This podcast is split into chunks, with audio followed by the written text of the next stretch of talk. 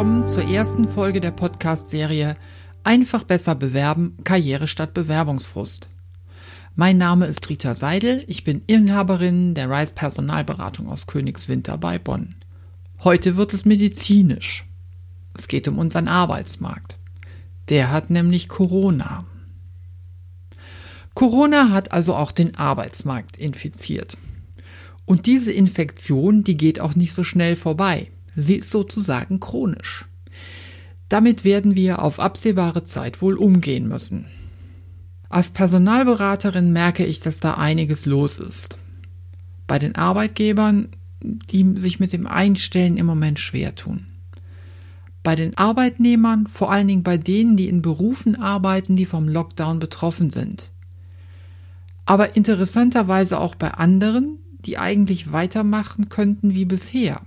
Immer mehr tun das aber nicht. Corona hat sie wachgerüttelt. Und dann gibt es welche, die plötzlich auf der Straße stehen. Nicht überall schützt das Kurzarbeitergeld. Und viele davon fallen total aus den Wolken, dass ihr Job plötzlich weg ist. Und dann sind da noch die Berufsanfänger. Sie haben keine Ahnung, was sie im Moment beim Berufseinstieg erwartet. Sie sind oft ganz ratlos, wie sie das in Corona-Zeiten angehen sollen. Und was machen wir jetzt? Ich würde mal sagen, wir gehen diese vier Fälle der Reihe nach an und suchen nach einem passenden Lösungsweg. Fangen wir mit denen an, die vom Lockdown so richtig hart getroffen sind. Und da nehme ich jetzt mal ein Beispiel, die Hotellerie und Gastronomie. Das ist eigentlich eine Branche, in der Fachkräftemangel herrscht. Das heißt, der Arbeitsmarkt gab bislang viel weniger Fachkräfte her, als Arbeitgeber gerne einstellen wollten. Das Einstellen ist zwar im Moment stark eingeschränkt, aber beim Entlassen sind die Arbeitgeber trotzdem sehr vorsichtig. Denn ansonsten wird es schwierig für sie, nach Corona gute neue Fachkräfte zu finden. Glücklicherweise gibt es ja Kurzarbeitergeld und das gibt es auch noch deutlich länger als bisher. Trotzdem, ich höre von vielen Menschen in der Hotellerie und Gastronomie, dass sie die Nase voll haben und einfach weg wollen. Denn wer weiß schon, wann Corona uns aus seinen Fängen lässt. Und für die, die sich trotzdem bewerben wollen, Branchenwechsel ist immer eine Option. Ich habe jetzt da ein schönes Beispiel. Vor kurzem habe ich mit einem Bewerber gesprochen. Er ist Hotelkaufmann und leitet die Rezeption eines großen Vier-Sterne-Hotels. Er sagt von sich, ich kann aber doch nur Hotel, ich kann doch gar nicht in eine andere Branche gehen. Ich sehe das anders. Was du lernst in der Hotellerie, das ist eine ganz, ganz ausgeprägte Dienstleistungsmentalität. Du gehst auf deine Kunden ein, du hast gelernt, Wünsche zu antizipieren. Und das ist für andere Branchen durchaus wertvoll. Gefunden hat er ein großes Steuerberatungsbüro, in dem er jetzt den Kundenempfang und die Administration leitet.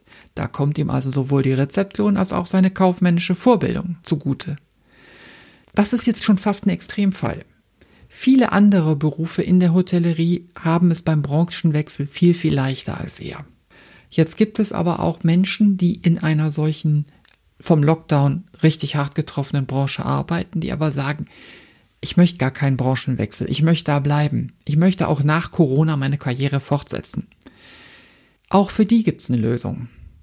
Es gibt im Moment viele Unternehmer, die nach dem Staat rufen. Es gibt aber auch andere, und das sind nicht wenige, die erschließen sich neue Märkte, die sind da richtig kreativ. Die gibt es übrigens auch in der Tourismusbranche, eine andere, die hart getroffen ist. Kreuzfahrten bucht heute keiner mehr. Aber es entsteht gerade ein vergleichbarer neuer Markt. Und zwar für Luxus-Segelturns. Mit Yachten für kleine Gruppen, für zwei bis vier Personen. Und die kann man buchen mit und ohne Skipper. Das ist der Brüller im Moment. Noch eine andere Sache. Messebau. Messebauer haben im Moment nichts zu tun. Die sitzen rum und drehen Däumchen. Bis auf einige. Die haben ihre Maschinen umgerüstet und bauen jetzt statt Messeständen Schutzvisiere für medizinisches Personal oder diese Kassenhäuschen für Supermärkte aus Plexiglas. Es gibt solche Innovationen in vielen Branchen. Wenn du das für deine Branche rausfinden willst, dann schau in die Regionalpresse oder in die Lokalpresse. Da wird viel darüber geschrieben, und guck da einfach mal, was sich da in deiner Region so bietet. Die zweite Gruppe, das sind die, die bis jetzt eigentlich mit ihrem Job super zufrieden waren und eigentlich mit Corona auch gar nichts am Hut haben. Sie sind mit ihrem Arbeitgeber zufrieden, aber dann kam die Krise und plötzlich merken sie, der wirtschaftliche Erfolg in diesem Unternehmen ist viel, viel wichtiger als die Sicherheit der Mitarbeiter. Wertschätzung ist toll, aber die galt früher. Die war nur was für gute Zeiten. Und die schöne Fassade bisher, die kriegt jetzt Risse, die wird zur Grimasse. Und was ist dann? Du wirst weg. Nichts wie weg. Für dich heißt es jetzt umdenken. Das ist ganz, ganz wichtig. Du suchst keinen neuen Job, sondern einen Arbeitgeber. Einen, der dir auch in Corona-Zeiten Wertschätzung entgegenbringt, der jetzt auch noch seine Mitarbeiter vor der Krise schützt der nicht nur sagt, wir sind hier alle eine Familie, sondern der auch so handelt, der alle Mitarbeiter so behandelt, dich und alle anderen auch. So, wie gehst du da vor? Erstmal, es gibt massenweise Branchen, die von der Corona-Krise profitieren. Einige, die Software herstellen für das Homeoffice, also alles rund um die Digitalisierung, der ganze Onlinehandel. Es gibt aber auch Arbeitgeber, die in der Krise neue Geschäftsfelder für sich entdecken, die sie einfach in dieses Corona-Gebiet hinein katapultieren und dann neue, neues Business eröffnen. Alles das wäre gut für dich. Das sind nämlich sichere Arbeitsplätze. Aber das ist ja nur die halbe Miete. Das ist es nicht, worauf es jetzt bei dir ankommt. Was du brauchst, ist Insiderwissen über die Arbeitgeber. Da gibt's drei Wege. Erstens, Arbeitgeberbewertungsplattformen wie Kununu oder Glassdoor. Wer mit seinem Arbeitgeber zufrieden ist und sagt, oh, hier kann ich mich auch in Corona-Zeiten noch sicher fühlen, der kann das dahinter legen. Es wird mehr und mehr zunehmen, dass du solche Informationen da findest.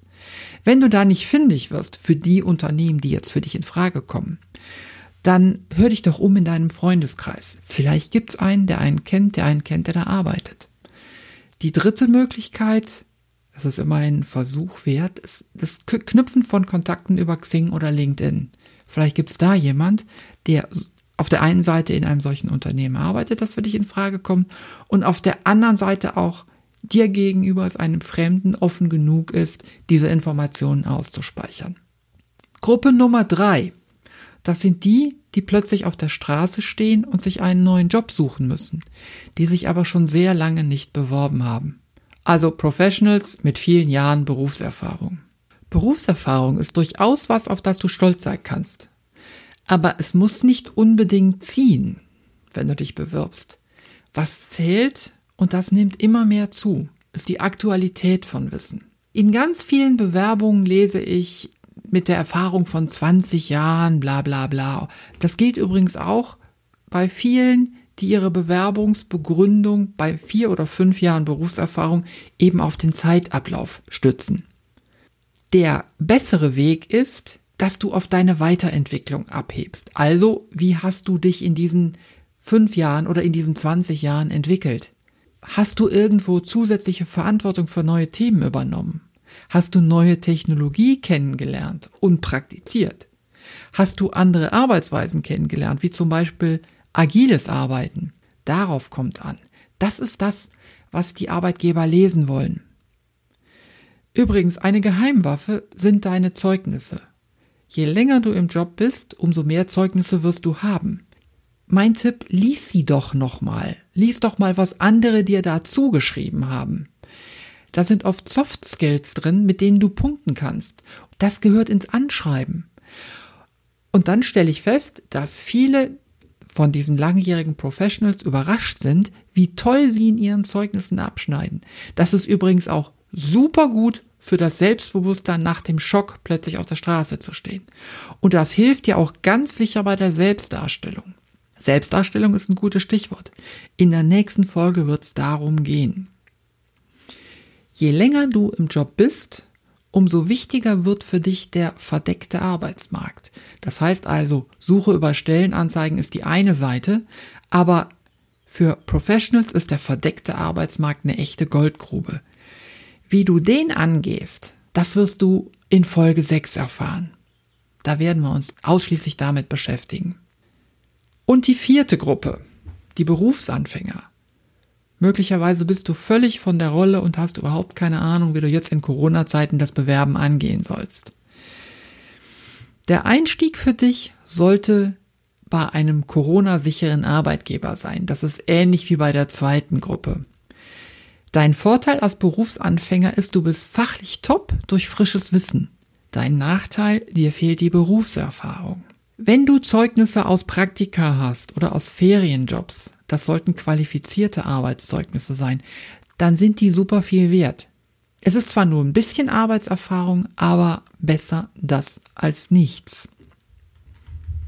Und dann gibt's noch einen kleinen Trick. Hobbys und Ehrenämter. Wenn die zu deinem Beruf passen und wenn es nur auf der Softskill-Seite ist, rein damit in den Lebenslauf. Und nicht nur das. Da kriegt man ja keine Zeugnisse. Aber du wirst mit anderen Leuten zusammenarbeiten. Du wirst Vorgesetzte haben. Und die kannst du als Referenzpersonen benennen. Name, Anschrift, Kontaktdaten, die müssen natürlich zustimmen. Und das ist genauso gut wie ein Zeugnis. Ich mache mal Beispiele, was ich hiermit meine. Wenn du zum Beispiel Jugendarbeit machst in deiner Gemeinde, dann lernst du dabei zu organisieren und du zeigst, dass du Verantwortung tragen kannst. Ganz wichtig in super vielen Jobs. Oder du bist freiwillig tätig in der Feuerwehr. Du zeigst Einsatz für die Gesellschaft. Hut ab. Das wissen viele Arbeitgeber zu schätzen. Es ist aber nicht alles positiv der klassische stereotype Fall vom Mannschaftssport, da kann ich dir nur zu Vorsicht raten. Es ist nicht so, dass jeder, der Mannschaftssport betreibt, automatisch der optimale Teamplayer ist. Unter Mannschaftssportlern gibt es auch ausgeprägte Egos. Und das wissen auch Arbeitgeber. Bei Berufsanfängern finde ich immer wieder ein Problem. Ihre Lebensläufe sind Gerippe ohne viel Fleisch an den Knochen. Da fehlt einfach die Übung, den eigenen Werdegang darzustellen. Der ist vielleicht kurz, aber es gibt viele, viele Dinge, die man auch am Start ins Berufsleben für sich verwenden kann. Ich mache mal zwei Beispiele, um dich einfach in die richtige Richtung zu lenken. So Fragen wie, was hast du als Kind schon gern gemacht? Und an welchen Aufgaben beißt du dich immer wieder fest? Vielleicht passt's nicht in den Lebenslauf, aber das sind super Ansatzpunkte für das Anschreiben. Okay, der Arbeitsmarkt hat Corona. Aber anstecken wirst du dich da nicht. Du kannst viel tun, um damit klarzukommen. Es gibt überhaupt keinen Grund, den Kopf in den Sand zu stecken, bis die Krise vorbei ist. Du kannst deine Karriere auch jetzt in die Hand nehmen. Deinen Zielen steht nichts im Weg. Wie Corona deine Karriere beeinflusst, das habe ich jetzt gerade nur an einigen Beispielen angerissen. Das ist absolut die Spitze des Eisbergs. Da gibt's noch viel, viel mehr. Und wenn du dazu Fragen hast, dann schreib mich einfach an. Meine E-Mail-Adresse ist nachgefragt at jobsuche.rocks oder du schaust auf meine Homepage rise-personalberatung.com. In der nächsten Folge wird es dann um deine Bewerbung gehen als Marketing in eigener Sache. Für heute sage ich vielen Dank für deine Aufmerksamkeit. Tschüss und bis zum nächsten Mal. Deine Rita Weidel.